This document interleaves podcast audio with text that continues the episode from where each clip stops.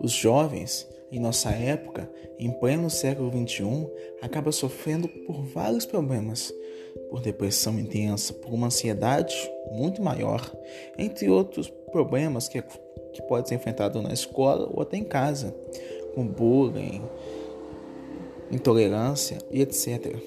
Aqui estamos falando de como você, jovem, pode ser melhor. Você pode ser um jovem segundo o coração de Deus.